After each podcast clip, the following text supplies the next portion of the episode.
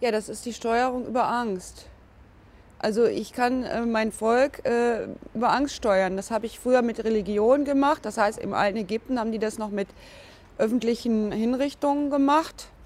Das haben wir dann ja tausend Jahre später auch gemacht. Also ich wäre zum Beispiel als Hexe verbrannt worden ne? auf dem Marktplatz, damit alle das sehen. Und das ist Steuerung über Angst. Und dann ist über Religion äh, gesteuert worden. Also wenn du nicht äh, brav bist, dann kommst du in die Hölle oder zumindest ins Fegefeuer. Die Religion ist auch nur installiert worden, um das äh, Volk zu steuern.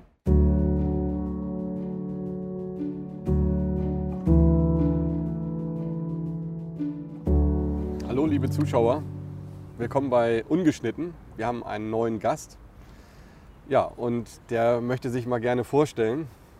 Ja, ja mein Name ist Lisa. Ich bin jetzt sozusagen naturheilkundlich unterwegs, nachdem ich ziemlich lange äh, an, am PC und in Büros gearbeitet habe, fühle ich mich jetzt sozusagen berufen, mit der Natur in Einklang zu sein.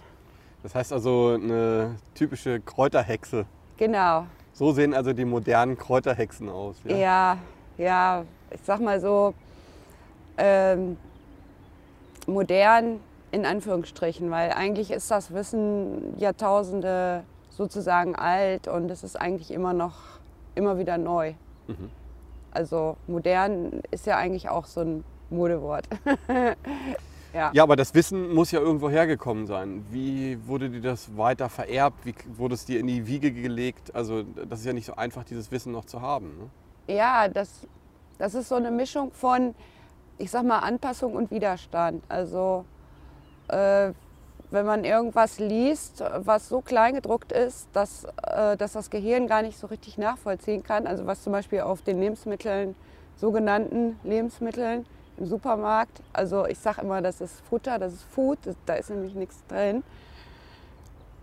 Und dann fängt das Gehirn an, sich mit irgendwelchen Natriumhydrocarbonat sozusagen auseinanderzusetzen. Und dann ist man schon eigentlich schon auf dem falschen Weg weil äh, das sind alles Erfindungen der letzten vielleicht 150 Jahre, die also meiner Meinung nach sehr wenig Bestand haben. Mhm. Also die werden wahrscheinlich auch demnächst wieder zurückgehen. Also alle diese Chemikalien, diese Zusammensetzungen, die die Lebensmittel haltbar machen sollen, vor allen Dingen besonders äh, schmackhaft, also die dann auch ganz stark riechen. Ne, das kann man schon riechen, wenn man so eine Tüte aufmacht oder wenn man jetzt so ein Gulasch isst, wenn dann ganz viel Glutamat dran ist, was sehr ungesund ist, dann denkt der Magen sofort, oh, jetzt habe ich ja so viel Hunger. Aber das ist ein Trigger im Gehirn. Das ist extra dafür da, damit wir uns mästen wie so ein Mastschwein. Okay. Ja. Also man hat ja und das ist ja das, wirklich ein Skandal. Man hat, äh, glaube ich, äh, Kühen ja auch teilweise Fischfutter in beigemischt, ähm, also Fischmehl. Ähm, also ein Vegetarier, praktisch Fischmehl, das ist ja als Skandal einige Male irgendwie so aufgeploppt. Sind ja. wir wie die Kühe eigentlich, dass eigentlich alles reingestopft wird, was gut riecht, was gut aussieht und was aber komplett industriell ist? Du hast das kurz angesprochen. Wir werden eigentlich nur gemästet. Ist es tatsächlich so? Ja, also wir werden sozusagen gefüllt wie so ein, das war ja auch eine Theorie vor, äh, ich sag mal vor 60 Jahren, wie so ein Brennofen, der von unten dann also befeuert wird und dann wird der Organismus sozusagen äh, industriell äh, als, ja, als Werkzeug sozusagen fun funktionsfähig gehalten. Das, so war die Theorie. Nicht? Also ich brauche nur Kohlehydrate, Fette und Eiweiße und dann ist sozusagen der, ja, der, äh, der, der Sinn und Zweck erreicht. Und genau das Gegenteil ist eigentlich der Fall, weil das, ist, das meiste davon ist synthetisch. Also synthetisch heißt, ähm, es geht eigentlich um die Zusammensetzung und das ist Bio. Also Bioverfügbarkeit heißt, das kann der Organismus aufnehmen. Mhm der kämpft eigentlich andauernd dagegen an. Deswegen wundert mich das häufig, dass viele Leute noch in Anführungsstrichen so fit sind, obwohl die nur äh, ja, leeres, äh, ja, leeres Essen essen. Okay. Ne? Da gibt es ja eine tolle Geschichte, die habe ich mal, ähm, weil ich habe ziemlich lange auch Leistungssport gemacht und ähm, äh, da habe ich mit einem Trainer von Cannondale, einem Nationaltrainer, gesprochen und äh, wir sind auf die Geschichte gekommen äh, von, von einem Wissenschaftlerteam, was so auf 5000 Meter Höhe Mönche untersucht hat. Und diese Mönche haben tatsächlich nur einmal am Tag gegessen, haben aber auf dieser Höhe am Tag nach dieser Tabelle, wenn die auch überhaupt stimmt, 5000 Kalorien verbraucht. Und man konnte sich das nicht erklären, wie das funktioniert. Und ähm, sie sind dann eigentlich darauf gekommen, dass ähm, wenn man die, die Nahrung sozusagen in seinem Gar eigenen Garten anpflanzt, wenn man sie pflegt, wenn man ähm, sie dann pflückt, dass sie viel mehr Nahrungswerte hat und dass der Körper dadurch wesentlich weniger verarbeiten muss, weil das wissen ja auch wenige. Der, der Magen-Darm-Trakt hat, glaube ich, so um die 70 äh, Prozent ähm, Energie, ja. äh, die er braucht, um, um praktisch uns äh, am Leben zu halten. Und das, das war dann auch so das, wo ich mit ihm darüber geredet habe, dass wahrscheinlich ein Lance Armstrong, der äh, ja so dünn war, vorher war er ein sehr kräftiger Typ, ein Sprinter-Typ, dass der immer gefastet hat und vor den Rennen, vor den Radrennen, das kann ein Mythos sein, ich weiß es nicht genau, aber der, der, der Nationaltrainer hatte mir das dann, hat mich dann auf die Idee gebracht, ähm, dass die fasten und praktisch ohne etwas zu essen dann 250, 300 Kilometer unter Vollleistung praktisch das Rennen fahren und erst abends dann wieder äh, die Kalorien auffüllen. Äh, genau. Ist das so eine Philosophie, die du auch äh, bestätigen kannst, dass wir eigentlich Sachen essen, die uns überhaupt nichts bringen und, und die wirklich wertvollen gar nicht mehr erkennen?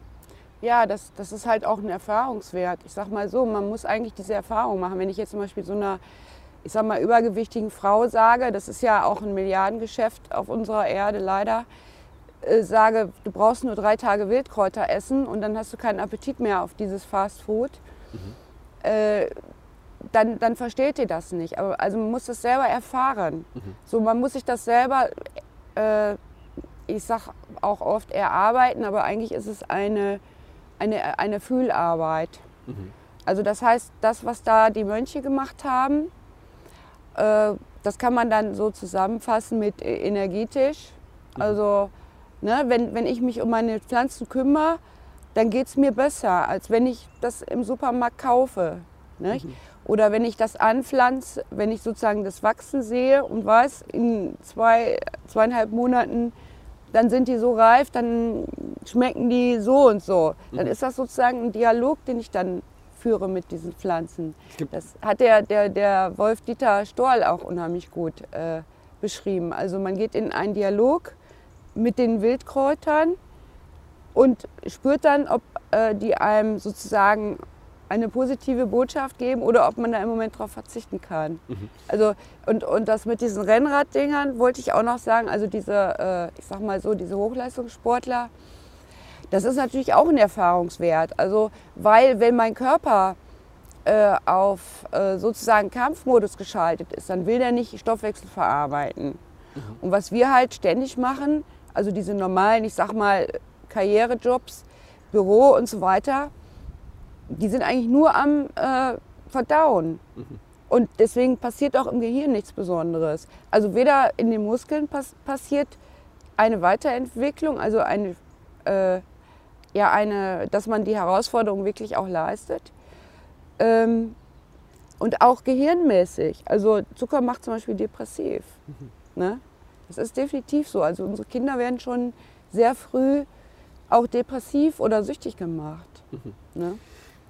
Viele Dinge werden ja immer so als Verschwörungstheorie halt abgetan. Aber es gibt ja zum Beispiel so fantastische Bücher wie die Kommunikation der Pflanzen. Ähm, ja wo man analysiert, wie Bäume zum Beispiel kommunizieren, wie Bäume sich vor Waldbränden sozusagen äh, in Sicherheit bringen, was sich ja ganz komisch anhört, aber das tun sie tatsächlich nämlich, äh, indem sie äh, das chemisch tun und auch sie kommunizieren nicht auf einer Ebene, wie wir es kennen, sondern auf einer chemischen Ebene. Und ähm, auch ganz viel zum Beispiel mit den Tieren, die sie dann besamen oder halt auch nicht. Und das heißt also, es gibt unheimlich viele Dinge, die wir so eigentlich immer sehr schnell als diese Verschwörungstheorie ab, abtun. Was hat dich dazu bewogen, ähm, in diese Richtung zu gehen und einfach, äh, einfach zu, das auszuprobieren, äh, da mehr Wissen an sich anzueignen? Ja, also ich sag mal so, ähm, so ein bisschen von meiner Oma, wenn ich so auf dem Bauernhof war früher, ne, als kleines, ich sag mal so, als Mädchen, äh, das kriegt man dann schon so ein bisschen in die Wiege gelegt. Aber Mhm. das war jetzt nicht durchgängig. Also ich habe dann mindestens parallel auch das andere biologische Schulwissen äh, angeeignet bekommen. Und das ist nicht besonders, ich sag mal, besonders hinreichend. Ne? Und dann probiert man das eben aus, trinkt Kamillentee oder macht mal so eine Zwiebel auf so einen, äh, weiß nicht, Bienenstich oder so und dann merkt man halt, es funktioniert. Ne? Das ist halt Erfahrungswissen. Und den musste ich auch sehr stark äh, in Lehrgängen sozusagen die Schulmedizin verbreiten. Nicht? Das war sozusagen mein Job als Dozentin, äh, ja, Schulmedizin äh, zu vermitteln und auch Heilwissen. Und das ist also absolut destruktiv. Also das ist Da mö- möchte ich jetzt gleich mal einhaken. Also ähm, da bist du bei einem Thema, wo wir gestern Abend auch ganz kurz äh, drüber geredet haben. Was hast du denn vorher gemacht oder was war so. dein Job? Ja, ja, mein Job ist. Oder immer noch? Ja, ähm, also mein Job ist, ich sag mal so, ich habe so die ersten 15 Jahre Büro ge gemacht, ähm, habe als Sekretärin gearbeitet. Das war so mein erster Job nach dem Studium. Ähm, und dann bin ich als Dozentin angefangen zu arbeiten. Was, was heißt als Dozentin? Also für, ja, für, ich sag mal, für medizinische Lehrgänge, für äh, Altenpflegeausbildung, für Krankenpflegeausbildung. du hast das Oh. studiert oder, oder, oder als, äh, Als, ja, ich habe sozusagen an der Uni einen Abschluss als äh, Diplompädagogin Erwachsenenbildung und habe dann noch einen Doktor in Psychologie gemacht, aber der ist eigentlich nichts wert. Also beziehungsweise ich Warum? wollte auch nicht unbedingt nur als Therapeutin arbeiten. okay. äh, mir, mich hat das schon so interessiert. Also es war dann sozusagen Hobby. Die Natur war Hobby und das andere war dann eben sozusagen die, die Kühe. Also dass ich dann eben Geld verdient habe ne, für meine Familie. Ja, und jetzt, na, seitdem eben meine Tochter selber äh, ihr Geld verdient, bin ich eigentlich da raus aus der Nummer und kann mich jetzt nur den Sachen widmen, die für mich auch wahrhaftig sind. Und das ist für mich ganz wichtig, dass ich auch, ja, ich sag mal so, das, was wirkt, also das ist dann für mich die Wahrheit, was wirkt, ist die Wahrheit, dass ich dann wirklich, also dass ich dann wahrhaftig wirksam bin und nicht so laber, laber, irgendeine Theorie verbreiten, die hinten und vorne gar nicht stimmt. Jetzt ist es ja so, jeder würde sagen, er hat Kopfschmerzen und äh, nimmt dann äh, ein Kopfschmerzmittel, das wirkt ja, ne? oder ein Schmerzmittel. Ähm, was ist da die Skepsis von dir? Ja, das ist eben auch so ein Triggereffekt, den du auch dann schon bei den Mönchen oder auch bei dem Radrennfahrer angesprochen hast. Also was ich sozusagen über einen längeren Zeitraum eingeübt habe, das funktioniert dann auch. Der Körper ist wirklich ein Wunderwerk. Also wenn man an Gott glaubt, dann ist wirklich der liebe Gott in einem selber, weil der sich wahnsinnig flexibel anpassen kann. Nicht? Also Kopfschmerzen und Tabletten machen eben relativ schnell auch abhängig dann. Ne?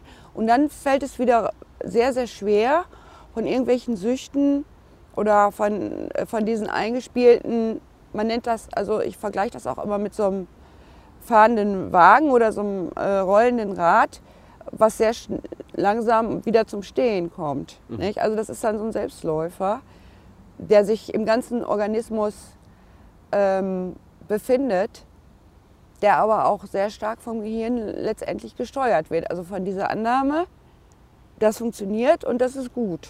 Darum ist es gut. Ne? Dein Arbeitsleben hat ja doch so ein bisschen anders begonnen. Also du hast ähm, für, für Ärzte gearbeitet, du hast sehr klassisch in der, in der Pharma, äh, äh, also warst du positioniert, äh, du hast das alles beobachten lassen. Was waren so deine Eindrücke? Also was, äh, was hat dich bewegt, ähm, doch das zu verlassen, was ja eigentlich im, im Mainstream oder wenn man das immer ich, oder klassisch äh, eigentlich die, die Medizin ist, die, die uns heilen soll. Ja, das ist halt ein Milliardengeschäft und vor allen Dingen stecken da fast nur finanzielle Interessen oder Machtinteressen dahinter. Also die ich hast du hab- erlebt, die Macht. Ich habe die selber am eigenen Leibe erlebt. Ich war halt, äh, ja indirekt auch für die WHO tätig. Ich habe äh, für den äh, Seehofer, also Horst Seehofer am Bundesgesundheitsamt war ich Chefsekretärin äh, im AIDS-Zentrum. Das Im- im heißt, AIDS-Zentrum. AIDS-Zentrum hieß Mhm. das damals. Das wurde eigens dafür eingerichtet, dass so wie jetzt, so ähnlich wie jetzt mit Corona, also Deutschland muss dann immer so eine Position einnehmen, wir retten die ganze Welt vor AIDS oder vor jetzt vor, vor dem Massensterben. äh, ja, das wurde halt äh, sehr stark finanziell gefeuert. Also über mein, äh, über meinen Schreibtisch gingen halt auch so Millionenbeträge an die Pharma. Ne? Musste dann einfach nur in ein paar Tagen durchgelesen werden, der Antrag. Das waren dann so 200 DIN A4 Seiten und dann wurde dann Haken dran gemacht. Und dann haben eben die deutschen Banken und der deutsche Steuerzahler haben wir eben für die Pharma so ein paar Millionen da auf den Tisch gelegt.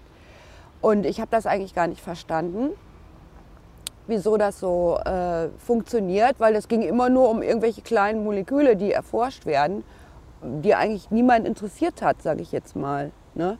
Also was alles so ein bisschen im nebulösen Raum war. Naja, und dann gab es ja dann, mein Chef äh, war eben auch ein wahrhaftiger Mensch, ein wirksamer Mensch.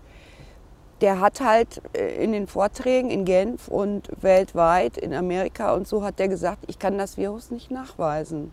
Also es gibt letztendlich keine Beweise dafür, dass das Virus überhaupt existiert. Das. AIDS-Virus oder das Virus an sich. Das Virus an sich. Also es müssen ja diese sogenannten Kochschen Pos- Postulate erfüllt sein. Das Mhm. sind fünf Postulate. Äh, und äh, also das sind auch nur Modelle, Erklärungsmodelle und Theorien. Mhm. Und wenn man sozusagen eine Theorie aufstellt und die nicht letztendlich hundertprozentig beweisen kann, dann ist es nicht bewiesen. Okay. Also es ist ja im Prinzip, äh, ja, Aber dann würde ja sozusagen die gesamte Medizin auf dem Holzweg sein. Das, Wenn ist, das wäre eine äh, steile These und äh, ich verfolge sie, sagen wir mal so. Aber ich kann natürlich auch nicht die Wirklichkeit, äh, ich sag mal so, vorwegnehmen, weil Wirklichkeit gestaltet sich auch immer im Auge des Betrachters. Ne? Die, die Frage ist ja immer, ähm, und das ist ja auch immer unser Thema ähm, dieses äh, Formats ungeschnitten, ähm, es gibt immer so dieses Wissen, dieses Kopfwissen, das Rationale, was äh, alles erklären will, was ähm, das auch so verbindet äh, mit einer Community oder auch mit, mit, mit dem Ego. Und ja, ähm, wir das sozusagen als das Hauptwissen äh, eigentlich positionieren. Also jeder würde sagen, ich habe das getan, aber im Endeffekt ähm, sind wir ja eigentlich intuitive Wesen und nichts, was wir hier jetzt äh, irgendwo sehen, ob es die Brücke, der Kran oder die Sprache ist, ist äh, äh, rational entstanden, sondern es ist alles intuitiv entstanden. Alles ist sozusagen aus dem globalen Bewusstsein oder wie man es auch nennen will, aus dieser Energie äh, dann sozusagen geerdet worden und dann haben wir das Rationale, was dann das zu unserem macht und Ja. äh, daraus auch ein Geschäftsmodell macht. Ähm, kann das sein, dass wir uns wirklich ähm, aus diesen Gründen, weil natürlich Machtinteressen und Geldinteressen äh, dahinter stecken, wirklich total auf dem Irrweg äh, befinden in der Medizin? Also dass äh, man vermutet das ja manchmal. Also böse Zungen sagen ja, ähm, ich habe gerade letztens so, einen- so einen Bericht gehört oder gesehen, äh, da hieß es, ähm, äh, Chemo heilt Krebs und die Erde ist eine Scheibe, ähm, was ja auch eine sehr steile These ist. Ähm, Inwieweit hast du in deiner extrem langen Berufserfahrung mit Medizin das Gefühl, dass diese These tatsächlich auch sehr wahr sein könnte? Also dass, dass ähm, ähm, die Medizin auch, auch ähm, ja, oftmals an ihre Grenzen kommt, also die klassische Medizin. Mhm. Ja, also es gibt ja immer noch Ärzte, die sagen, äh, ja, wir probieren, wir probieren das mal aus. Die sind ehrlich.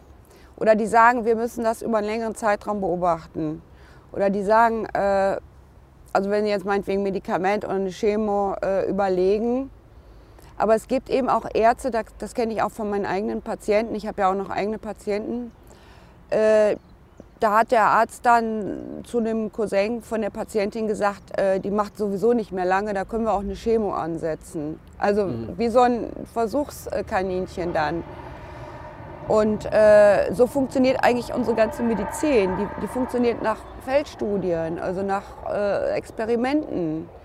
äh, es gibt überhaupt keine, äh, ich sag mal, keine Studie, die nicht in irgendeiner Weise so ein bisschen geschönt worden ist in eine Richtung. Mhm.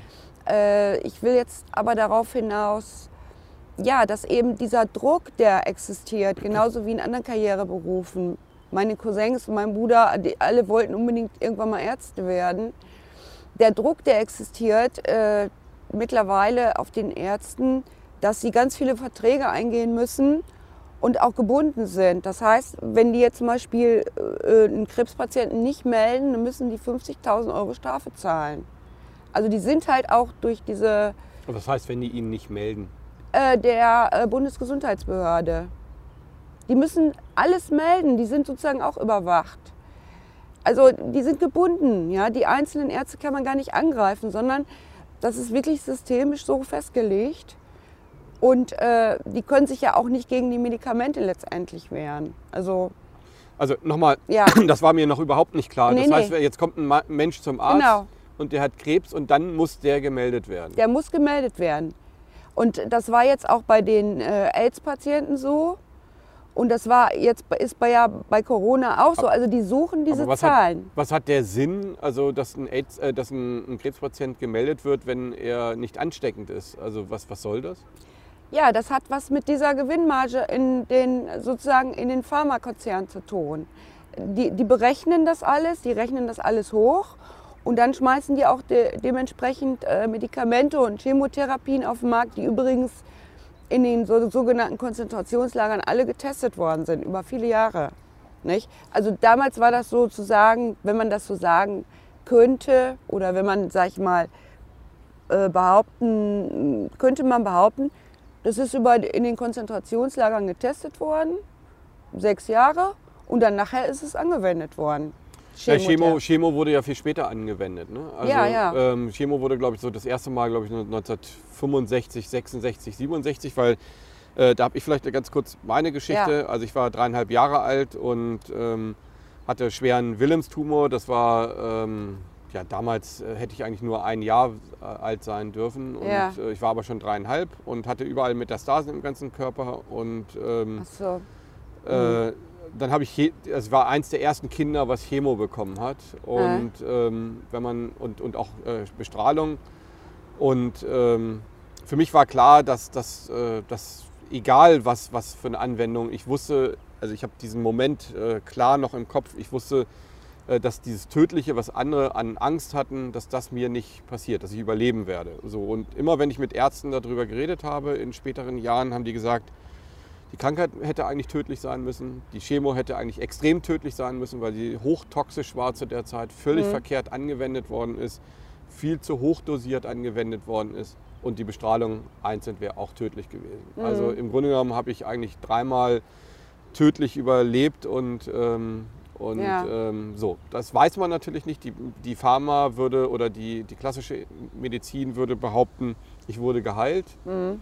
Ähm, Geheilt wurde ich tatsächlich eigentlich erst und ich war bis dahin dann immer sehr, sehr krank, also bis ich elf Jahre alt war, als ich dann mit Sport angefangen habe und meditativ eigentlich in meiner Fantasie leben konnte und frische Luft und meinen Körper reinigen konnte. Da bin ja. ich dann gesund geworden. Ja. Das ist meine Philosophie. Vorher war ich eigentlich immer sterbenskrank. Ähm, ja. Ist das, ähm, eigentlich ist meine Krankheitsgeschichte auch ein bisschen sinn, sinnbildlich mhm. für das Ganze? Ja. Das ist für mich äh, definitiv so. Also es gibt wirklich Kinder, die sehen schon mit drei Jahren todkrank aus und da kann, denen kann man das schon fast ansehen, dass sie bald sterben werden. Äh, das hat wirklich was mit diesem Selbstwahrnehmungsmechanismus zu tun, der einem relativ früh vermittelt wird in den ersten Lebensmonaten und vielleicht schon im Mutterleib.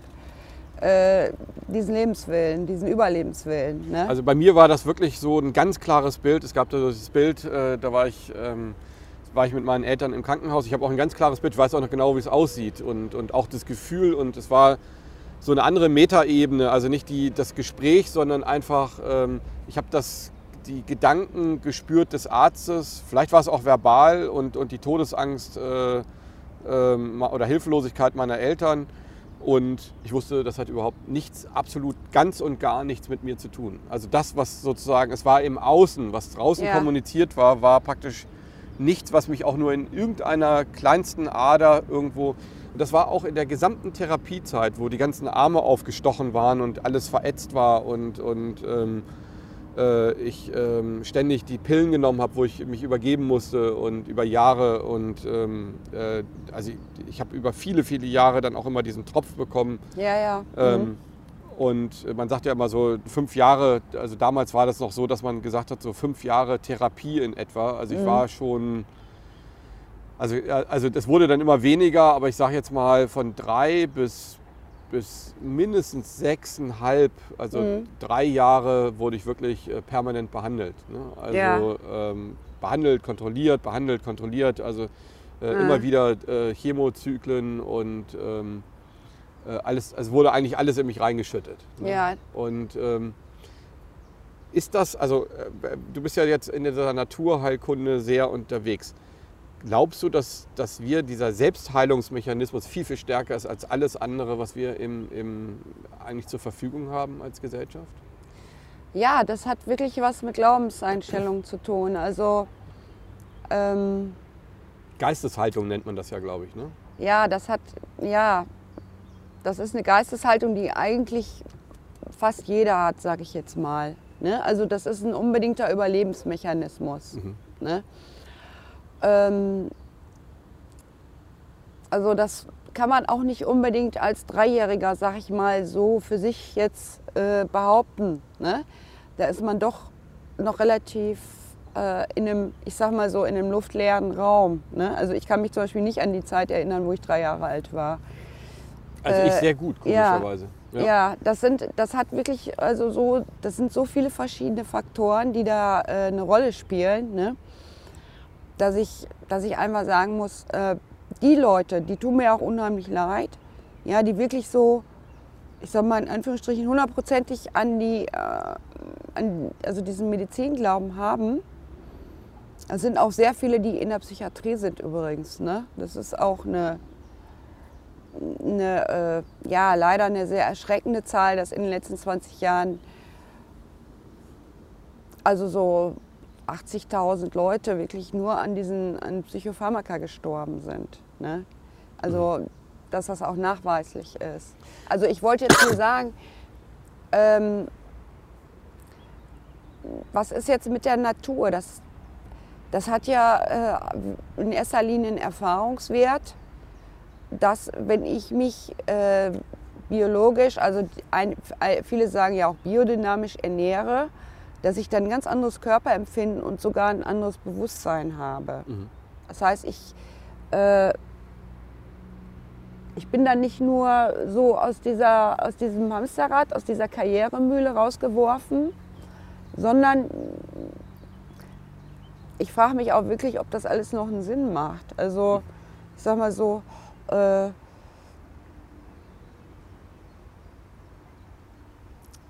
es, ist, es ist für viele Leute sehr schwierig, so einen stressigen Alltag zu haben, acht, acht bis zehn Stunden, und dann noch wirklich was für ihre Gesundheit zu tun, weil einfach mal so zwei Stunden dazwischen gequetscht, das, ist, das hat was mit dieser Glaubenseinstellung zu tun. Warum laufe ich überhaupt rum auf dieser Kugel? Will ich mir diesen Stress überhaupt antun? Nicht?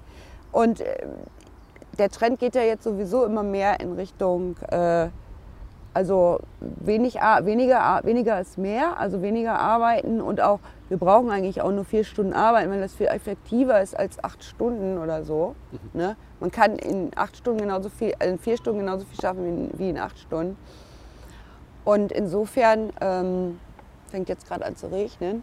Ja. Äh, Wir machen auch mal kurz einen Cut. Break, würde ich sagen, äh, und ziehen mal kurz um. ja, Du hast für die WHO gearbeitet oder indirekt gearbeitet.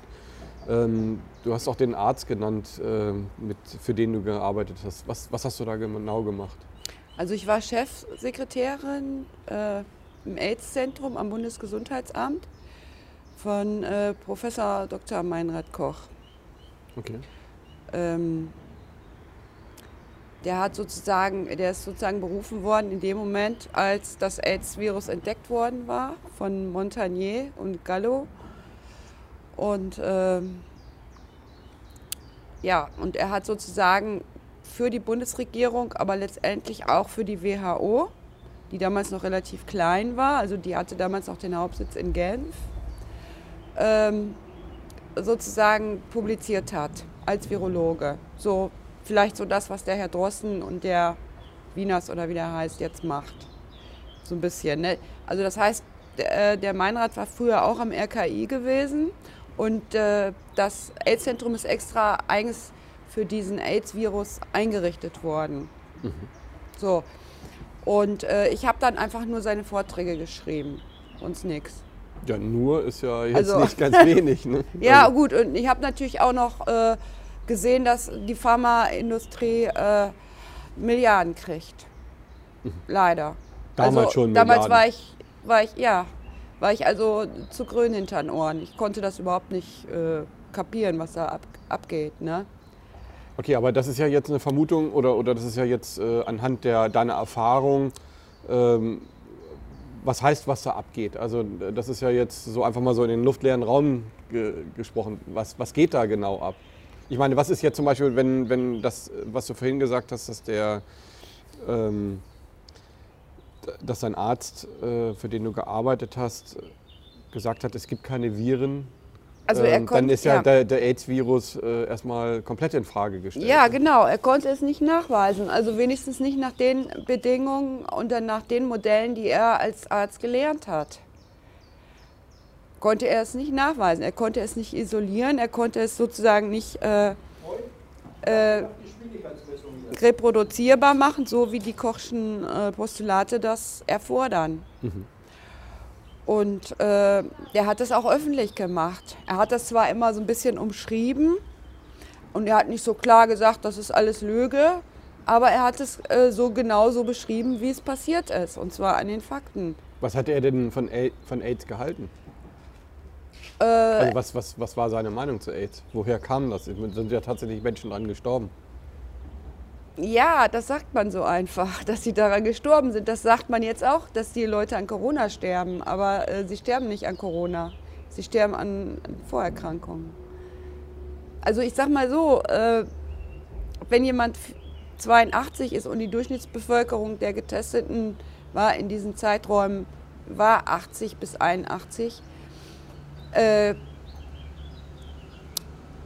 man muss sich einfach an, an, an die Situation halten. Also dieser Mensch liegt im Krankenhaus, hat äh, drei bis vier Vorerkrankungen und stirbt. Und dann wird er an Corona getestet. Und dieser Corona-Test ist positiv. Und dann sagt man, dieser Mensch ist an Corona gestorben. So ja. läuft es definitiv ab. Aber jetzt ist es ja praktisch so, dass ähm, bei AIDS war es ja so, dass auch, auch bekannte Musiker, äh, zum Beispiel äh, der Sänger von Queen, äh, Freddie Mercury, ähm, an AIDS gestorben ist. Also dass das vor allen Dingen natürlich auch so die, die ähm, homosexuellen Community sehr stark betroffen hat und vor allen Dingen auch äh, sehr stark natürlich äh, in den afrikanischen Ländern die Menschen teilweise weggerafft hat.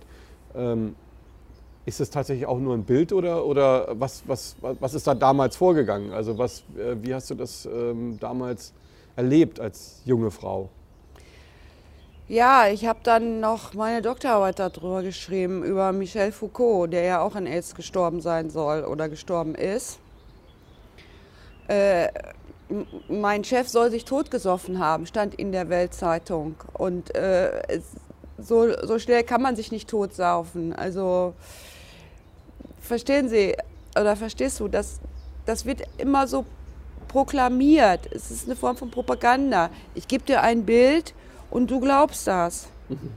Äh, der Arzt sagt zum Beispiel zu der schwangeren Frau, ihr, ihr Kind äh, hat, äh, ich sag mal, so ein äh, verletztes Rückgrat. Da sind Löcher drin. Die Frau äh, wird sich sozusagen komplett umorientieren, weil in ihr wächst ein Lebewesen, was schon geschädigt ist. Mhm. Also das sind so Erfahrungswerte, die man, die man macht. Bei dir war das ja als kleines Kind, du hattest einen Über Überlebenswillen. Der ist äh, meiner Meinung nach äh, angeboren. Ja? Aber wenn man ganz früh mit äh, brüchigen Informationen gefüttert wird, wie äh, zum Beispiel deine Mutter ist Alkoholikerin und die liegt immer äh, halbtot im Bett, dann, dann fängst du auch an, an deiner eigenen Existenz zu zweifeln. Oder, ne? Also ich will nur sagen, mhm. wenn da nicht so ein wahnsinniger Druck hinterstehen würde, was die Geldwirtschaft angeht. Mhm. Ich kann das ja nur mit mir vergleichen. Ich musste auch Geld verdienen, um zu existieren. Mhm. Ja? Diese, äh, dieser Umstand, der macht einem in eine bestimmte Richtung glaubend dass deine Existenz davon abhängig ist, dass du dieses Spiel mitspielst. Das heißt also, wir leben sozusagen geistig in dieser Welt, die um uns herum kreiert worden ist und sehen tatsächlich nicht das, was drumherum ähm, passiert. Das kann ich also auch sehr, sehr gut bestätigen. Also ich habe ja ähm, viel in meinem Leben erlebt. Ich habe viele Stars, sehr viele reiche Leute erlebt und ähm, äh, ich habe auch das Gefühl, also jetzt nach 20 Jahren, da bin ich dir sehr ähnlich, ähm, dass ähm, dass die Welt, so wie sie aussieht, in keiner Weise stimmt. Also ob das jetzt im Sport ist, ähm, ich war der private Fotograf von Jan Ulrich, ich habe genau gesehen, wie das da abgelaufen ist. Es war ganz anders, als es im, im Fernsehen natürlich dargestellt worden ist. Ich habe gerade vor zwei Jahren mit Jan Ulrich, ähm, da, da, war ich mehr oder weniger live am Telefon, als die Bildzeitung da diesen Artikel draus gemacht hat, der in keiner Weise gestimmt hat, der mhm. nämlich äh, ähm, äh, also Jan war natürlich drogenabhängig, da brauchen wir überhaupt nicht drüber zu reden. Äh, aber ähm, das, was da so inszeniert worden ist, das wurde tatsächlich auch inszeniert. Das ja. war tatsächlich auch so, dass das ähm, ja, ganz anders halt auch, auch äh, dann im Papier geschrieben worden ist, als, äh, als es dann in der Tatsache halt auch stattgefunden hat. Ja. Ähm, was ich mich einfach frage ist, wie kann man denn der Welt, ich meine, so ein Interview soll ja auch einen Sinn haben, das ist ja schon sehr schwer. Also das würden die Leute sofort abtun eigentlich in, in die Verschwörungstheorie und würden sofort sagen, ähm, äh, ja, das kann nicht nicht sein. Warum glaubst du, sehen die Menschen diesen Blick nicht so klar, wie du es siehst oder wie ich es sehe? Was alles manipuliert wird, dass viel, viel mehr manipuliert wird, als wir das eigentlich denken. Ja, das, da habe ich zum Beispiel von der Hannah Arendt gelernt. Die hat ja auch viel über Faschismus und über die sogenannten Nazis äh, ähm, geschrieben und ist auch sehr berühmt geworden. Und da gibt es auch gute Videos auf YouTube dazu, gesagt über Autorität und Gehorsam. Mhm. Ja? Und äh, da, da redet sie eigentlich sehr äh, problematisierend, dass dieser, ich sag mal so, dass dieses menschliche Element, dass man sich gerne einer Führung anvertraut, dass das sozusagen im, im Menschen ja, äh, wohnt. Mhm. Ja? Ähm, das kann man zum Beispiel sogar bei Hunden beobachten. Nicht? Also der Mensch geht ein, wenn er irgendwo einsam in einer Hütte sitzt. Meiner Meinung nach nicht, wenn er in der Natur ist, weil man kann sehr gut mit, mit den Pflanzen kommunizieren, wie, wie mit Lebewesen so. Ne? Ähm, aber der Mensch will sich gerne jemanden anpassen. Mhm. Ähm, wie ein Tier eigentlich praktisch, oder wie ein Hund. Genau, mhm. Genau. Weil er einfach diese, diese Schwarmwesen ist. Also, ne? Mhm. Das sieht man ja auch viel bei hier bei den bei, bei Tieren so, ne? Es gibt nicht so viele Einzelwesen. Lass uns aber noch mal ganz ja. kurz äh, ein bisschen äh, darauf eingehen, weil mhm. ich denke mal, das ist sehr, sehr wichtig. Also ich bin in einer Welt groß geworden, ähm, die ja eigentlich 75 Jahre Frieden bedeutet hat in mhm. Deutschland. Mhm. Äh, eine Welt, wo ich gedacht habe, okay, sie entwickelt sich weiter, mhm. sie ist demokratisch, sie ist ähm, auch sozial. Ja. Ähm, und plötzlich wache ich als äh, ähm, 50-Jähriger in einer Welt auf, die anders ist als das, was ich eigentlich gedacht habe, was sie ist. Mhm. Dieses Erweckungserlebnis ist natürlich ein langer Prozess gewesen, auch das Glück oder auch das Unglück, ähm, dass ich natürlich hinter die Kulissen, Kulissen äh, schauen konnte. Mhm. Ähm, und das sind ja eigentlich die Parallelen, die du auch hattest, ähm, dass du hinter die Kulissen schauen guckte, äh, konntest und plötzlich dann irgendwann gesagt hast, äh, okay, da ist die Grenze, da mache ich nicht mehr mit. Mhm. Äh, und dann gehe ich sozusagen meinen eigenen Weg und dann sogar auch irgendwann äh, den Weg vor eine Kamera, wie ich ja auch. Also ich sitze ja jetzt praktisch auch mit dir hier und bespreche dieses Thema von Korruption und, und ähm, ähm, ja, unglaublicher Korruption. Also das, was du ja sagst, ist ja äh, so eine unglaubliche Korruption, dass wir es uns als normale Gesellschaft überhaupt nicht vorstellen können. Die Frage, die ich mir immer stelle, ist, wenn ich Elite wäre, dann würde ich doch dafür sorgen, dass meine, meine Gesellschaft mich in Ruhe lässt, indem ich sie so wie in den letzten 75 Jahren zumindest einigermaßen gut leben lasse. Warum ploppen diese Fenster, wie zum Beispiel das mit AIDS oder jetzt zum Beispiel dieses, diese fatalen Folgen, die jetzt ja auch äh, unheimliche Konsequenzen haben werden, wie mit Corona auf? Was denkst du, woran liegt das? Ja, das ist die Steuerung über Angst. Also ich kann äh, mein Volk äh, über Angst steuern. Das habe ich früher mit Religion gemacht. Das heißt, im alten Ägypten haben die das noch mit öffentlichen Hinrichtungen gemacht. Das haben wir dann ja tausend Jahre später auch gemacht. Also ich wäre zum Beispiel als Hexe verbrannt worden ne? auf dem Marktplatz, damit alle das sehen. Und das ist Steuerung über Angst. Mhm. Und dann ist über Religion äh, gesteuert worden. Also wenn du nicht äh, brav bist, dann kommst du in die Hölle oder zumindest ins Fegefeuer die Religion ist auch nur installiert worden, um das äh, Volk zu steuern.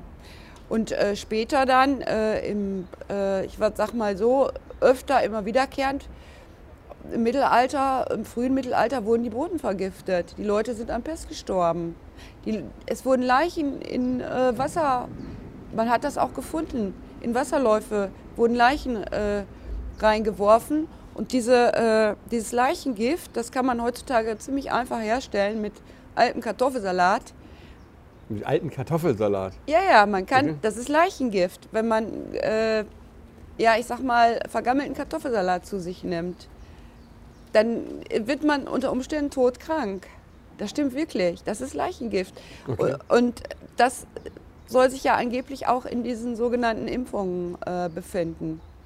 Also das heißt, man hat über Angst sozusagen die, äh, die Menschen steuern können. Und wenn jemand da so, so liegt mit ganz vielen schwarzen Beulen am Körper, dann macht das natürlich Angst. Natürlich, klar. Und heutzutage ist es so, dass man irgendwelche äh, Aufnahmen genommen hat über, von Särgen aus Norditalien und, und hat den Leuten Angst gemacht. Ich habe öfter mit Patienten gesprochen, die gesagt haben, ja, aber woher kommen dann die ganzen Toten in Norditalien? Dabei waren das Fotos, die waren schon in New York verwendet worden von, von Presseagenturen. Da, das war übrigens auch noch so eine Schlüsselerfahrung. Als Studentin habe ich mal für die DPA gearbeitet. Okay. Es wurde alles frisiert über Atlantikbrücke, also später dann Atlantikbrücke. Aber wir kriegen hier halt nur einen Teilausschnitt der Wahrheit in der Presse. Das weiß noch nicht, glaube ich, noch nicht mal der Ken Jebsen äh, weil das bezahlt wird. Ja, das werden immer von Agenturen, sind immer von bestimmten Teilen bezahlt. Und dann kann man nicht sagen, die Zeitung schreiben oder so, sondern es sind immer nur Interessengruppen und die sich auch, sind sich auch noch nicht mal einig. Und deswegen ist das auch so ein Chaos äh, äh, sozusagen in den, in den unterschiedlichsten Ländern. Mhm. Weil die Gruppen sich nicht einig sind, die, die immer nur mit Geld. Die Eliten. Ja, Genau, es gibt ja eine neue Elite, die Digital-Elite, die sich jetzt mit Sicherheit ähm, ja. auch neu, ihre Macht sozusagen auch neu erprobt. Ähm, das ist so ein bisschen meine These, dass wir sozusagen an einem vierten industriellen Zeiten-Quantensprung äh, uns befinden, äh, der womöglich dann mit biologischen Waffen halt äh, tatsächlich auch, auch ähm, initiiert worden ist. Das Ganze hört sich aber so unglaublich an, dass ähm, es natürlich unheimlich schwierig ist, ähm, das unseren Zuschauern natürlich auch ähm, zu vermitteln. Ja. Es ist ja etwas, also ich meine, äh, du hast ja aber trotzdem ähm, ein, eine Lebenserfahrung, du hast Kontakte gehabt, ähm, die, die ja wirklich äh, sehr speziell waren, die sehr nah an dieser Quelle der, der Entscheidungen war. Ähm, und von daher denke ich mal, ist das ja halt dann auch nicht nur eine These, sondern es ist ja wirklich auch ein bisschen mehr, also nicht eine Vermutung, mhm. sondern du hast wirklich auch diese Papiere auf dem Tisch liegen gehabt. Ja. Und äh, du hast die Reden für deinen äh, Arzt geschrieben und ähm, warst wirklich drin. Wie, wa warum oder wann kam dieser Klick? Ich meine, ähm, das ist ja jetzt auch schon alles ein paar Jahre her, glaube ich. Ne? Mhm. Ja, ja, das ist schon ziemlich lange her. Das ist ja dann. In, welcher, in welchem Zeitraum war das in etwa? Das war äh, um die 90er rum, also von 1982 bis, 19, bis etwas über 90. Mhm. Und äh, Und warum hast du dann aufgehört mit diesem Job?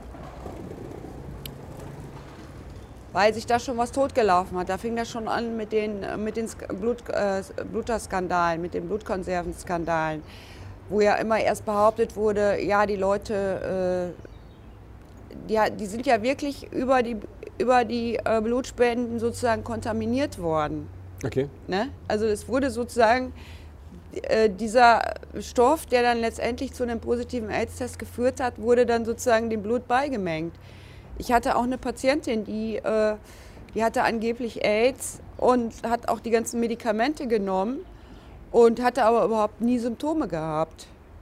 Also das hat wirklich nur was mit Glaubens, äh, mit dem, was, was der Mensch glaubt. Das war sogar eine sehr, äh, ich sag mal, nahe Patientin. Das war nicht einfach nur so Frau XY, sondern verstehst du, das, das geht einem dann auch sehr nah, wenn sowas in deinem Familienkreis ist, ja, meinetwegen, oder auch du mit, dem, mit deiner eigenen Krebserfahrung, je näher das dann ist, desto mehr will man das dann auch glauben. Und es wird ja sozusagen über die ganze Bevölkerung, äh, sag ich mal, äh, ausgekippt. Und die Afrikaner, die glauben das alle unheimlich gerne, weil für die sind diese bunten Pillen halt so wie Smarties. Die lieben das, ne? Also wenn ich in Ägypten war, zum Beispiel in Kairo, die Frauen, die wollten immer nur Pillen von mir haben und zwar möglichst bunte. Hellblau, grün, man, man kennt das ja. Also das erinnert mich halt an eine Geschichte. Ich war viel in Thailand und wirklich in den abgelegensten E- Ecken. Und was ich da immer gesehen habe, waren Super-Ü-Läden. Ähm, äh, nee, Seven-Up-Läden oder Si- Super-Ü, nee, ich glaube Super-Ü hießen die. Äh, und in diesen Läden gab es nur bunten Scheiß. Ja. Bund- also und äh, die, die, die Thailänder haben ihre ganzen Dörfer teilweise kaputt gemacht. Wenn nur ein so ein Laden in so ein Dorf gesetzt worden ist, dann sind die ganzen Dörfer verkommen, Ja. weil sie plötzlich diesen bunten Scheiß von diesem bisschen Geld gekauft haben und nicht mehr dieses graue Fleisch oder, oder, oder das Gemüse, was dann einfach der Nachbar verkauft hat. Ja. Und dadurch ist das Geld sozusagen, das hat fatale Folgen gehabt. Ein so ein Superladen, äh, Super-Ü-Laden hat praktisch die ganze, äh, äh, also praktisch das ganze Umfeld vergiftet und die ganze Nachbarschaftsgeschichte. Geschichte. ja.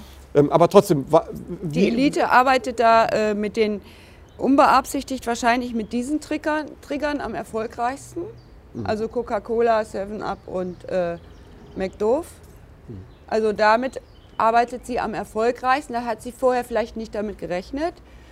Äh, und deswegen hat sie dann auch nachher die Pillen noch bunt gemacht. Also ich sag mal, die, die versuchen wirklich, die haben also eine bestimmte Wissenschaft, meiner Meinung nach, äh, aus dem auch gezogen, was die äh, Herrschenden oder die Elite schon vor tausend Jahren wusste, wie man ein Volk steuern kann. Also ich muss das auch gerade nochmal korrigieren. Die hießen nicht, äh, ähm, äh, die hießen nicht äh, Super Ü, das ist ja die französische Kette, sondern äh, Seven Up hieß, heißt, glaube ich, die Ladenkette. Ja. Das sind immer mit so einem, ähm, ja, so einem bunter Laden, schon von außen sehr bunt und, und sehr einladend. Äh, Genau. die gibt es überall in, in, in, in Thailand. Ja, Ähm, du sagst, die Eliten haben halt schon seit Jahrtausenden einfach ein Konzept entwickelt, wie man die Gesellschaft sozusagen in, in, äh, äh, steuert. Jetzt ist aber das, was, was für mich, und da möchte ich nochmal auf den Punkt äh, zurückkommen, das ist ja diese, das, was, was wir jetzt ja gerade besprechen, das ist so unglaublich, dass äh, wahrscheinlich äh, die wenigsten das uns noch abnehmen können. Ähm, und trotzdem weiß ich auch, dass, und deswegen sitzt du ja auch hier, äh, dass auch sehr viel Wahrheit äh, äh, da dran steckt, ähm, weil Einzelne dann praktisch irgendwann diesen Ausstieg schaffen aus diesem System. Und da zähle ich mich auch zu.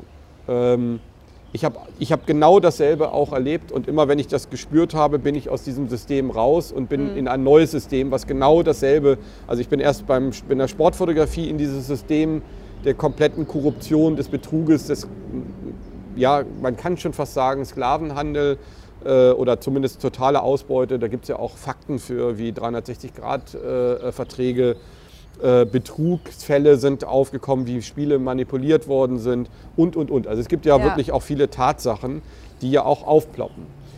Scheinbar sind dann ja doch irgendwie auch Kräfte, die Dinge aufklären. Und trotzdem ist ja das, was du da beschreibst, eine totale Schattenwelt. Das bedeutet ja, warum ist das Interesse, dass Dinge aufploppen und warum gibt es diese, diese Skandale? Mhm. Und auf der anderen Seite ähm, schaffen wir es aber nicht, äh, äh, die Dinge an der Wurzel zu packen und, und wirklich ähm, äh, uns zu befreien von diesen äh, Dingen, die du da jetzt gerade beschreibst. Woran denkst du, liegt das? Das ist die Komfortzone. Ich meine, das ist ja das, was Ken Jebsen unheimlich oft in seinen Videos macht, Gott sei Dank. Äh, das, die kritische Masse, das sind eben nur maximal 10 Prozent. Mhm. Und äh, wir bewegen uns wirklich in dieser Komfortzone. Und zwar, da komme ich wieder auf, meinen, auf meine Wildkräuter, weil wir auch diesen, äh, dieses Futter fressen, was uns die Herrschenden geben. Und zwar je billiger, desto mehr geht es auf Gehirn. Also Toastbrot kostet zum Beispiel äh, 49 Cent, so viel ich weiß, im, im Netto. Ne? Und das ist aber das Giftigste, was man dem Körper überhaupt zufügen darf. Und äh, dieses Nutella, und das, das wollen dann die Kids auch schon haben. Und am besten dieses ganz weiche, labberige Toastbrot. Ne? Was man dann, wenn man das dann auch noch so ein bisschen verkokeln lässt im, im Toaster, dann auch noch besonders äh, also ich sag mal, vergiftend wirkt. Und wenn ich dann als kleines, ich sag mal so als Vierjähriger schon vergiftet bin von Kinderschokolade und, und was weiß ich nicht alles, dann will ich auch gar nichts anderes mehr glauben, als das, was mir an Futter oder auch an geistigem Futter gegeben wird. Mhm. Also das heißt, äh, das wäre jetzt eine Verschwörungstheorie. Oder ist es vielleicht auch? Also ich meine insofern, als dass man sagt, die haben das vorher geplant. Nee, die haben immer wieder die gleichen Instrumente benutzt. Wie zum Beispiel dieses äh, Teile und Herrsche. Mhm. Ne? Äh, das haben die früher willentlich eingesetzt. Ne? Also gibt es auch alte Geschichten darüber. Rothschild hat sozusagen Napoleon ein bestimmtes äh, Maß an Geld gegeben und auch dann der anderen Seite.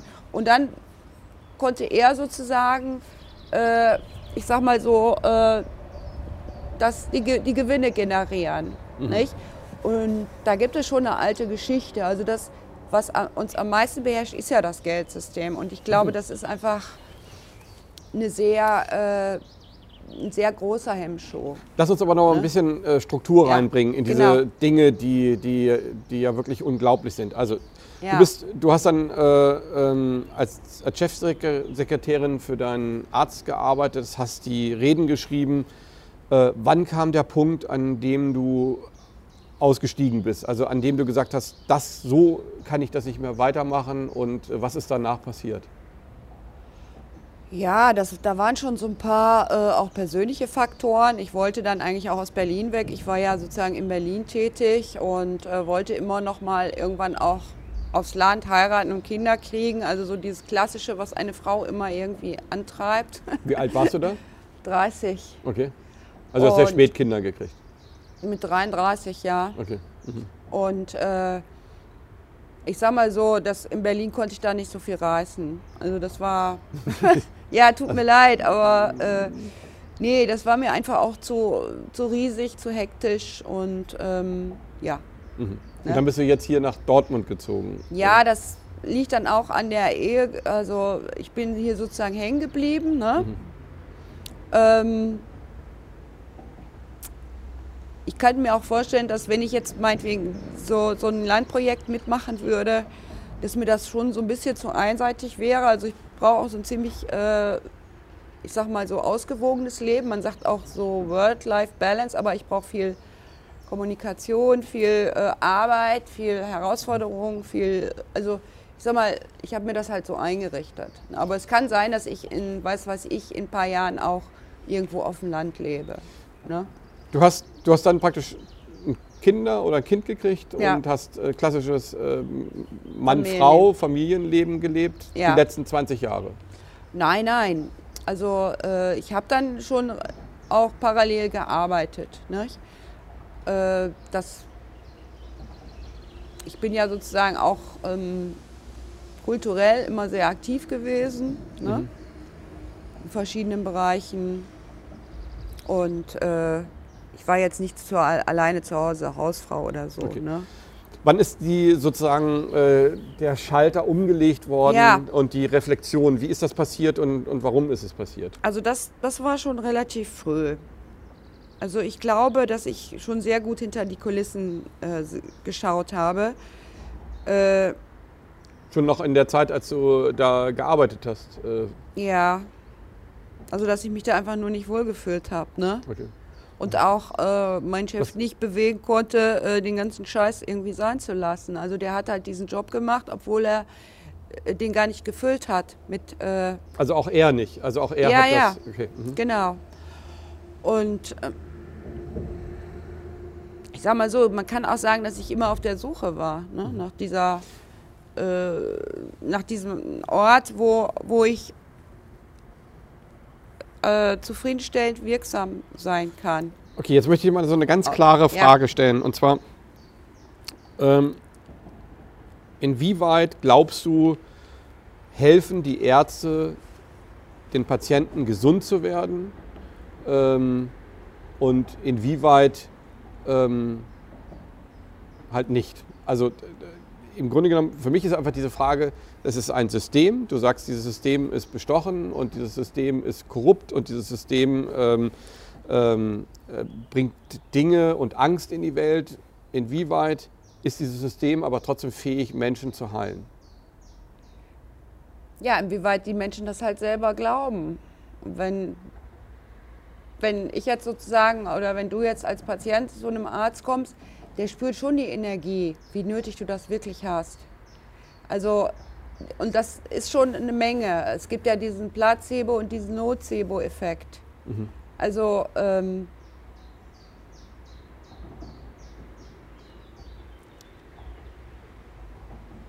ich finde, das ist ein ganz großer äh, Irrweg, den wir da gehen in der Schulmedizin. Okay, das wird sozusagen immer schlimmer und das wird auch irgendwann kippen. Meinetwegen die, die Blutdruckwerte, die Zuckerwerte, es ist immer weiter höher geklettert, damit die Leute noch mehr Geld aus dem Gesundheitssystem rausziehen können. Und es wird irgendwann kippen. Dann, dann wird man sagen, ja, also ich kann das wirklich nicht mehr füllen. Äh, ich gebe jetzt meinen Job, ich hänge jetzt meinen Job als Arzt an den Nagel. Das ist alles nicht mehr ehrlich, was ich hier mache. Oder viele Patienten, die ich habe, die kommen ja auch zu mir, weil sie mit dem Arzt nicht zufrieden sind. Ähm, aber die wollen auch keine eigene Entscheidung treffen. Das heißt, die geben die Entscheidung über ihren Körper ab. Und das ist auch, die geben auch äh, die Entscheidung über, äh, über andere Bereiche in ihrem Leben ab.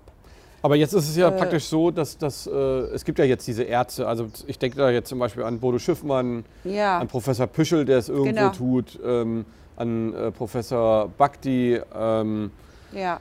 Professor Wodak, also doch wirkliche Koryphäen. Das sind ja wirklich nicht nur Ärzte, sondern es sind ja wirklich äh, weltweit anerkannte Koryphäen ihrer, äh, ihres Metiers. Ja. Es kommen ja immer mehr Ärzte auch dann dazu, jetzt äh, praktisch den Sprung so raus aus diesem System zu machen, den Mund aufzumachen, sehr extrem den Mund aufzumachen, wie, wie Bode Schiffmann. Mhm. Ähm, hat Corona das, das fast zum Überlaufen gebracht? Ja, das bestimmt, aber ähm, also wir brauchen ja diesen, diesen wirtschaftlichen Reset, mhm. damit das System weiter existiert. Eigentlich müsste das System in sich zusammenbrechen. Jetzt, äh, also dieses Geldwirtschaftssystem, dieses Kredit-Target-System, äh, was vollkommener Schwachsinn ist, äh, ja, das ist deswegen haben die das jetzt gemacht. Ne? Mhm. Und der Bill Gates hat denen gesagt, ja, ich mache das für euch, dann kriege ich ja noch ein paar äh, Milliarden oder so. Ne? So läuft das meiner Meinung nach. Ähm, mhm. Die Menschen, die wollen halt in ihrer, in ihrer Wohlfühlzone bleiben. Mhm. Ne? Und wenn die merken, also ich brauche das Medikament gar nicht oder da ist gar kein Corona-Kranker in, in meinem Umfeld. Das ist alles äh, sozusagen eine große Fantasie der, äh, der Zeitung oder der Merkel oder der Nachrichten. Dann sagen die, ja, das habe ich jetzt verstanden, aber nach drei Monaten haben sie es wieder vergessen. Also das heißt, die, die Eliten versuchen das ja auch immer wieder, alle paar Jahre. Mhm. Die haben ja die Schweinegrippe und diese Sachen waren ja eigentlich auch so geplant. Aber das sind große Feldversuche, die wiederum viel Geld generieren, die die, ich sag mal so, die, äh, die Durchführorgane dann von den Machteliten bekommen. Mhm. Also das ist, ja, das ist halt ein ziemlich ausgeklügeltes System. Und früher hat man dann die Politiker auch noch erpresst mit, mit Kindes, äh, mit äh, komischen Praktiken, mit sehr blöden Praktiken, schlimmen Praktiken, die die Seele vergiften. Äh, und heutzutage macht man es fast nur noch über diese, also jetzt neuerdings, ne, oder über KI will man ja, will man das ja jetzt auch noch machen. Ne? Also was, was mich ja an dir äh, hellhörig gemacht hat, ist ja. einfach deine Vita. Ähm, ja.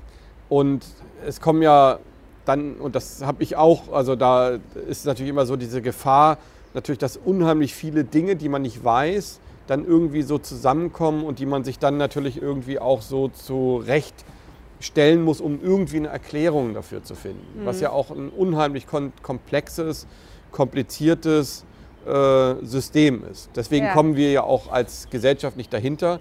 Mhm. Ähm, und das, was mich da einfach auch äh, extrem äh, wütend gemacht hat, das muss ich ganz klar sagen, als Angela Merkel gesagt hat, glauben Sie nur den offiziellen äh, ja. Organen weil in jeder Welt gibt es Dinge, auf die wir aufpassen müssen. Es braucht den investigativen Journalismus.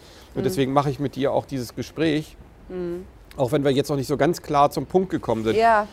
Ähm, das macht aber nichts, weil ich denke mal, deine Vita und äh, das, was du erzählst, äh, wer es verstehen möchte, der wird das auch verstehen, nämlich dass ähm, du aus einer Welt kommst, wo du selber an, äh, miterlebt hast, dass Korruption stattgefunden hat. Und zwar mhm. schlimme Korruption. Und dasselbe mhm. kann ich auch bestätigen. Ich komme auch aus einer Welt, wo ich immer wieder schlimmste Korruption äh, erlebt habe und Dinge, die anders aussehen als so, wie wir sie hier in der Welt wahrnehmen, wenn man nicht wirklich hinterfragt. Also wenn ja. man nicht den Sprung über die Verschwörungstheorie macht und äh, das Dogma dieser Verschwörungstheorie in Kauf nimmt, dann ähm, landet man im Grunde genommen ganz schnell äh, ja eigentlich so in dieser Mauer, wo man dann eigentlich das nur so sieht, wie man es gerne sehen will. Mhm. Ich komme noch mal ganz kurz äh, darauf zurück. Du hast dann äh, deine Familie gehabt und ähm, der Erweckungsmoment. Du hast gesagt, du hast auch schon während deiner ähm, Karriere als, als Sekretärin oder Chefsekretärin dieser, dieses ähm,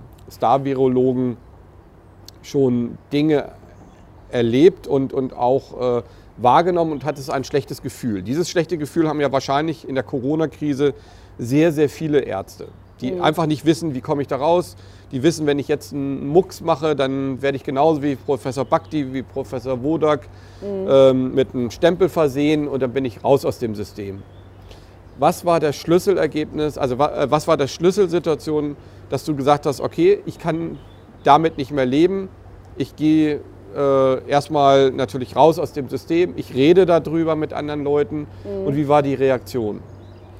Ähm, ja, die Reaktion äh, ist dann häufig so, dass, dass, es, äh, dass die Lösung oder ich sag mal so die Problemlösung eigentlich sehr preisgünstig ist, aber wahrscheinlich am anstrengendsten von allen. Also ich hatte zum Beispiel, mein Schlüsselerlebnis war, dass ich selber immer ziemlich häufig Kopfschmerzen hatte. Nicht? Mhm. Und äh, was mir nicht geholfen hat, letztendlich langfristig waren eben äh, so mal schnell äh, ein, zwei Ibuprofen einwerfen, weil die gehen auch unheimlich auf den Magen. Die verursachen hier diese ganzen, also diese Labialfalten. Deswegen kann man das dann erkennen, dass jemand, äh, der die hat, auch Magenprobleme hat. Ähm, und ich habe mich dann sozusagen hier mit, äh, mit Blümchentee äh, selber geheilt. Ne? Mhm. Und, und das war eigentlich so äh, der Schlüsselerlebnis. Also, dass ich gesehen habe und natürlich auch noch mit Körpertherapie. Ich bin ja auch Körpertherapeutin, Yoga, ne? mache auch Meditation, habe da auch so ein paar hellseherische äh, Sachen ne, für mich äh, entwickelt im, im, im Sazen, also im, äh, im Yoga, also jetzt in, in der Meditation meine ich. Also es gibt äh, viel einfachere Lösungen für Probleme, als das, die uns im Mainstream angeboten werden. Äh, je billiger, desto besser. Und alles, was nichts kostet, ist viel wert. Und alles, was, äh, weiß ich nicht, so eine Yacht da äh, ein paar Millionen kostet, also da würde ich mich nicht wohlfühlen, nicht? Also das ist so, das hat was mit, mit, mit einem anfassbaren Leben zu tun. Mhm. Ne?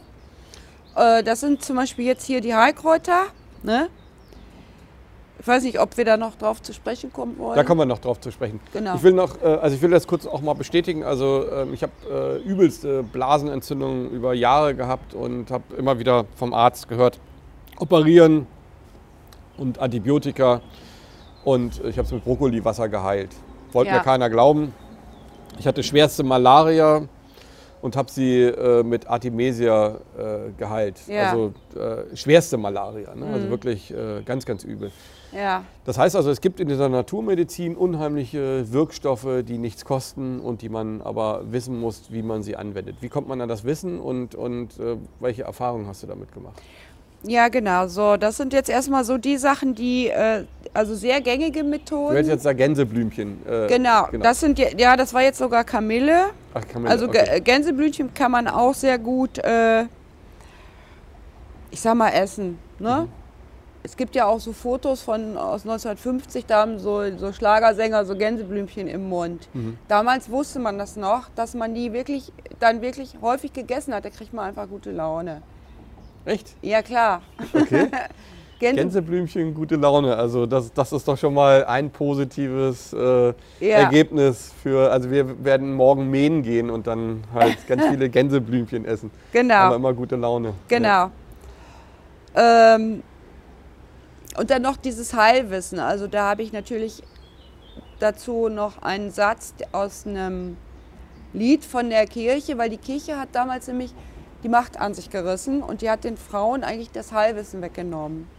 Okay. Wurden ja Frauen dann verbrannt öffentlich. Natürlich auch ein paar Männer, die auch ihre Meinung gesagt haben, die wurden dann als Hexer verbrannt. Aber es gibt äh, in einem Lied noch, dass Mutter Maria die Erde, also uns das Blümlein gab. Das heißt, Blümchentee trinken und überhaupt auch äh, Heilkräuter essen. Weil essen kannst du fast alles, ich sag jetzt mal fast, weil ich habe natürlich nicht alles probiert, äh, was wächst, also was im Wald ist. Ja, äh, du kannst dich wirklich von den Waldfrüchten ernähren. Mhm. Und zwar äh, von den Blättern hauptsächlich. Ja, also die Blätter an sich haben so starke Biokräfte, dass das alle Krankheiten heilt, okay. sogar Krebs. Also es gibt ganz viele Krebspatienten im, im Netz, sag ich mal, die äh, mindestens drei Monate sich nur vom Blattgrün ernährt haben und der Krebs war komplett verschwunden. Wie macht man das? Also macht man sich da einen Smoothie draus oder, oder Genau, du kannst das im Smoothie machen. Ich habe jetzt zum Beispiel so, äh, so gute Erfahrungen gemacht hier zum Beispiel mit, äh, mit Brennnessel, die auch übrigens sehr gut ist für Muskelaufbau, also Leute, die jetzt hier äh, Fitness machen. Ne? Also hier ist die Brennnessel. Ja, aber da denkt man doch sofort, wie pflückt man die erstmal und, Ja. und äh, da, da verbrennt man sich ja erstmal die Finger. Wie, wieso verbrennst du dir jetzt nicht die Finger? Bist du tatsächlich eine Hexe, oder? Ich bin eine Hexe. Also Männer haben ja per se immer ein bisschen Schiss vor Frauen, aber damals war das noch viel Ist es mehr. so? Was? Ist es so, ja? Naja, damals war das noch viel schlimmer. Äh, da hat man das dann sogar in die hineininterpretiert, dass die Wetter machen können. Die Okay. Frauen, ne? Das stimmt ja gar nicht. Die wissen halt nur, übermorgen äh, gibt's, ist der Regen vorbei. Das ist Intuition. Die wissen das einfach. Äh, wenn man das immer mehr sich da heranführt. Aber jetzt nochmal auf die Brennnessel. Also diese, also hier haben wir erstmal die Kamille, das ist sehr gut gegen entzündliche Prozesse. Mhm. Das weiß man ja eigentlich. Ne, das- genau. das, das- ist ziemlich bekannt. Das merkt man sehr schnell dann auch, den Erfolg. So, diese Dinger hier, das ist jetzt der Samen. Das sind äh, Proteine, äh, die angeblich vom Fleisch auch gut äh, gegeben werden sollen. Aber das stimmt einfach nicht. Das sind ähm, bioverfügbare Proteine, die haben, enthalten zum Beispiel Glu Glutathion und ganz viele andere bioverfügbare Prozesse, die äh, äh, Stoffe, die also Prozesse in Gang setzen, die Muskel aufbauen, die Schadstoffe ab ausleiten, die wirklich äh, lebenserhaltend wirken, ne, durch diese Pflanze. Also die Aber wie pflückt, an- man, wie pflückt man die jetzt? Äh, Du verbrennst ja die Finger, wenn du die pflückst. Ja, du kannst dir halt einen Handschuh anziehen und dann, je mehr, du kannst das dann mit der Schere abschneiden. Also eine Hand fällt fest, die andere hat die Schere. Und wenn du die oberen äh, 30, 40 Zentimeter nimmst, dann hast du auch meistens die Sachen, die man hier also einfach so essen kann. Ne? Ja, aber, aber die, was, wie lange bleibt denn das, dass man sich die Hände verbrennt? Also das heißt ja Brennelse. Wie, äh, ja, das kann sein, dass das nach einer halben Stunde vorbei ist. Also das jetzt zum Beispiel, An der Hand oder, oder dass, das, äh, dass die Pflanze das dann nicht mehr hat. dass die Pflanze das dann nicht mehr hat. Okay. Ne? Da gibt es ja auch unterschiedliche Sorten. Das hat auch was mit der Bodenbeschaffenheit zu tun. Äh, ich schmeiß die meistens einfach so in den Topf und koche die. Oder mach die auf eine schöne ve- vegane Pizza. Also mach dann so einen Haufen auf Pizza. Das ist so wie Okay. Rucola-Pizza. Ah ja, okay. Ne?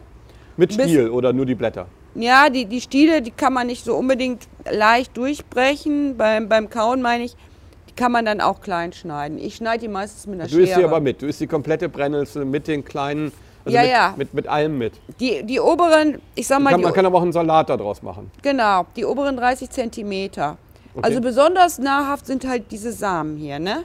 Das sind Proteine. Die sind für Muskelaufbau. Okay.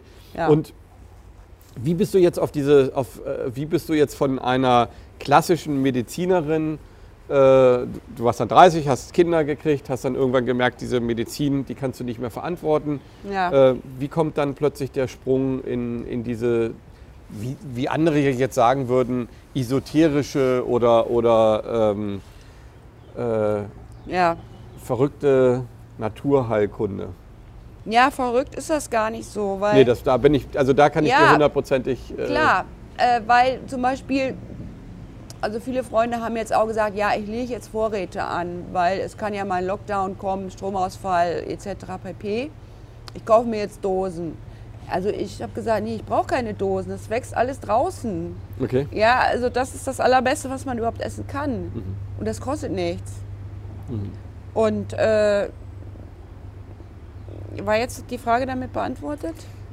Ja, also Äh? du, du kannst dich also praktisch über die Pflanzen selber ernähren und du kannst halt äh, äh, darüber, aber, aber trotzdem, wie ist das Wissen? Ich meine, man, man geht ja jetzt nicht einfach hin, so. man verbrennt sich die Finger und, und plötzlich äh, hat man halt ähm, Ja, eine Brennelse in der Hand und, und beißt da rein. Also äh, wo kam das Wissen her und warum, wie kam dieser Sprung? Also ich möchte immer noch mal wissen, wie es kommt, dass man, dass man plötzlich intellektuell, und das, das Ja. spürt man ja, wenn du über deine Vergangenheit redest, dann, dann spürt man, dass da ein unglaubliches Wissen in der klassischen Medizin war, dass du Ja. da jahrelang irgendwo Erfahrungen gesammelt hast und dass plötzlich dieser Break kam und, und du ja auch das beschrieben hast mit einem schlechten Gewissen ja. äh, und plötzlich kommt etwas Neues. Wie kam dieses Neue zustande? Du hast ja dann erstmal eine Familie gegründet.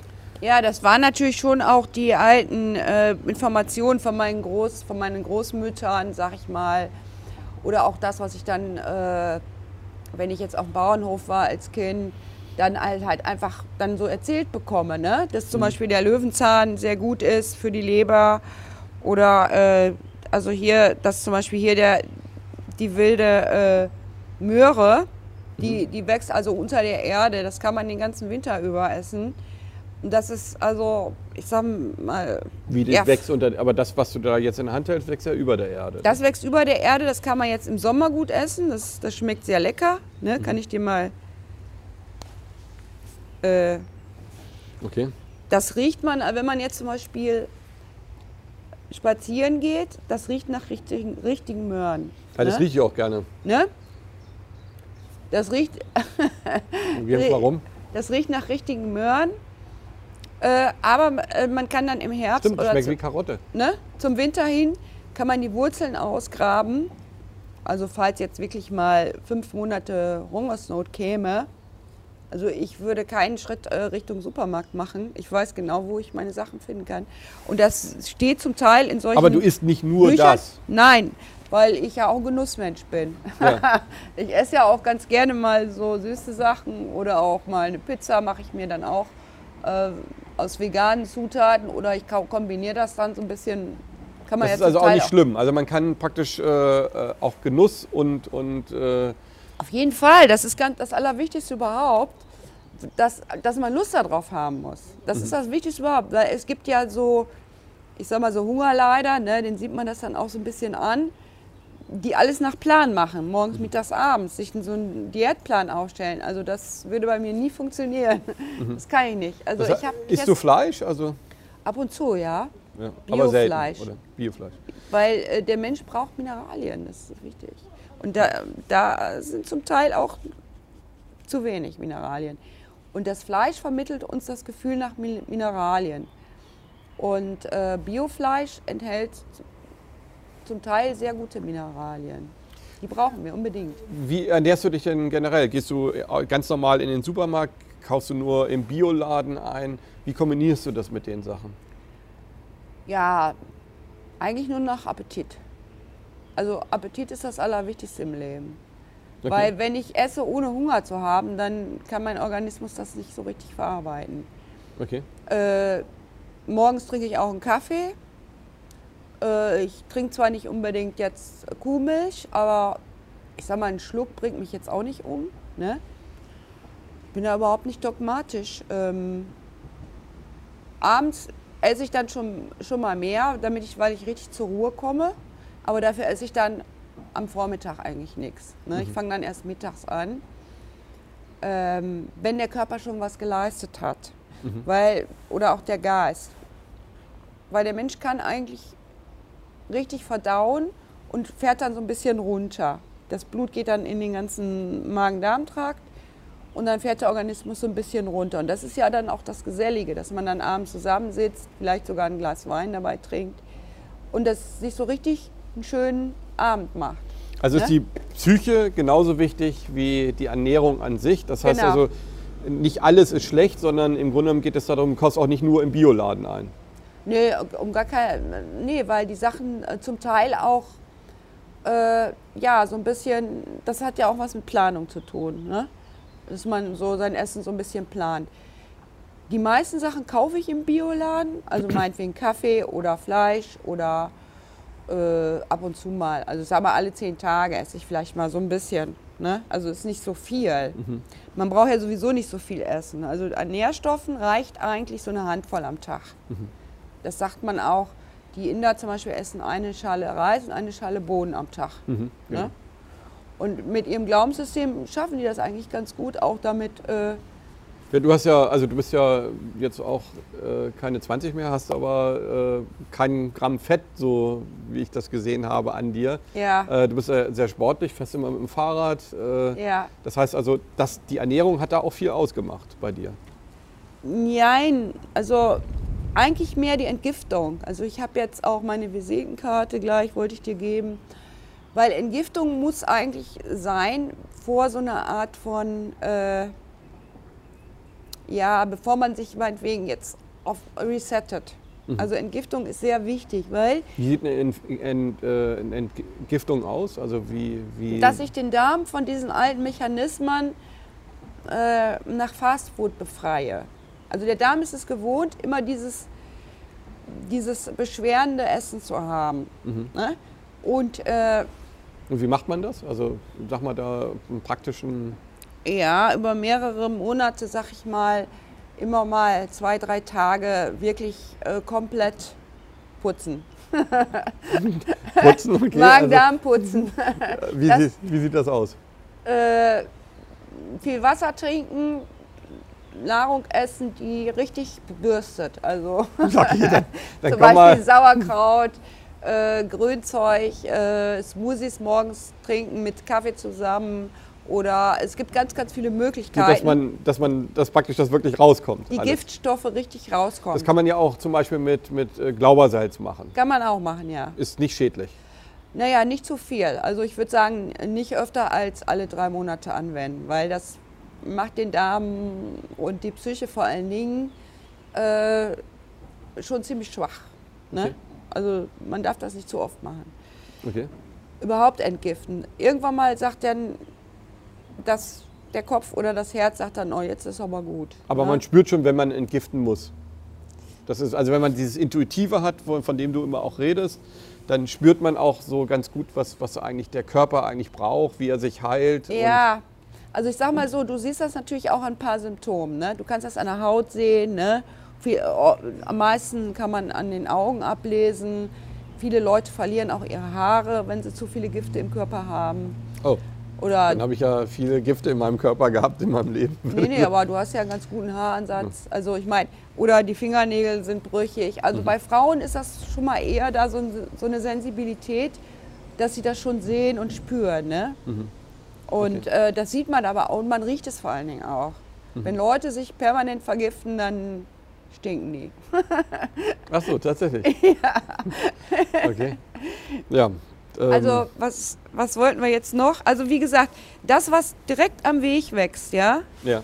das ist häufig das, äh, was am gesündesten ist. Weil, äh, das sagt auch dieser Wolf-Dieter Stoll, der sagt, Jetzt mag ich zum Beispiel sehr gerne. Das ist äh, Rucola, ne? das ist ja Löwenzahn. Löwenzahn. Aber ist ja wie, wie Rucola eigentlich, ne? Genau, Aus derselben das- Gattung. Ne? Ja, ja, das ist auch, wenn man zum Beispiel Blasen-Dinge äh, Dinge hat, ist das genau das Richtige. Ne? Okay. Das äh, regt die Nieren- und Blasentätigkeit an. Alles, was am Wegrand wächst, ist vielleicht genau das, was wir gerade brauchen. Und das sagt sogar der Wolf-Dieter Storl, dass die Pflanze zu dir kommt. Und das hat Okay. was mit Wahrnehmung und Aufmerksamkeit zu tun. Ne? Dann Also- nochmal jetzt eine Frage. Also sagen wir mal, es kommt zum nächsten Lockdown, es gibt nichts zu essen, äh, die Leute haben äh, Dosen gebunkert. Du könntest tatsächlich so im Wald dich satt essen. Komplett. Kein Problem. Kein Problem. Über mehr, mehrere Wochen, Monate, du kriegst ja dann kein Fleisch. Du, oder, Genau. es, oder du machst mit Pfeil und Bogen, dann schießt dir noch einen Hasen. Ja, Äh, also, Also- ich hätte da überhaupt keine Probleme mit. okay. Also ich, also das ist sogar sogar so, wenn man Sand isst, so eine Menge, so eine kleine Menge, dann zieht das auch die Schadstoffe an. Ja, also kennt man ja von Heilerde zum Beispiel. Genau. Ne? Also es gibt eine, eine Russin, die ist 107 Jahre alt, die hat gesagt, äh, die ist gefragt worden, äh, wie sind Sie so alt geworden, hat die gesagt, ich habe jeden Tag so eine kleine Handvoll Sand gegessen. So what? ja. Ich kann, ich kann mich da immer noch an ein Bild erinnern. Ich hatte so eine Mountainbike-Station und wir sind, haben dann so Abenteuertouren gemacht und dann haben wir, ähm, dann haben wir äh, immer für die Leute gekocht und danach haben wir abgewaschen. Und dann haben wir immer Sand genommen, haben das äh, damit alles abgerieben und dann halt im klaren Wasser einfach ausgespült, ohne Spüli und alles. Die Leute standen vor uns und haben nur gedacht, das kann doch nicht sein. Ja. Ihr könnt doch nicht Sand nehmen und wieso, wieso denn nicht? Ja. Das ist das Sauberste überhaupt, um, um den Teller sauber zu machen. ne? Genau. Also viele Dinge äh, ja. ähm, äh, entstehen in unserem Kopf so, dass wir immer denken, wir brauchen Produkte dafür. Das heißt also, im Endeffekt ist es so, dass wir vielleicht viel, viel mehr wieder auf das zurückgehen sollten, was wir in unserer Wahrnehmung halt äh, äh, erkennen und was für uns gut tut. Genau. Ähm, du hast mir immer noch nicht so ganz beantwortet, leider, äh, wie du, du hast natürlich schon, dass du über deine äh, Oma und über das Leben auf dem Land, aber ist das nicht auch, und das ist nochmal so eine klare Schlussfrage von Ja. diesem Interview, ist das nicht, hat das nicht auch unheimlich viel mit Intuition zu tun, was uns gut tut? Also, dass du zum, zum Beispiel irgendwann gemerkt hast, in diesem System, in dem ich drin bin, das tut mir nicht gut, äh, die Pflanzen tun mir gut. Also, wie viel intuitiven Anteil hatte dieses Hexe werden? Äh, naja, ich habe natürlich, äh, ich sag mal, mein Soll erfüllt. Ja, ich habe äh, einen guten Job ge gemacht. Und jetzt kann ich auch mit diesen Dingen zuwenden. Das ist ja auch leider so, dass die Ärzte, wenn die dann sozusagen aus ihrem Beruf raus sind oder die Politiker, dass sie dann erst anfangen, die Wahrheit zu sagen. Also äh,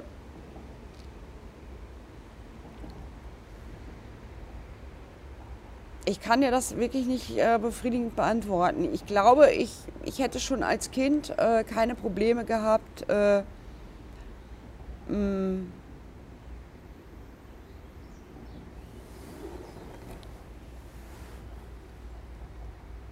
ja, wie soll man das sagen?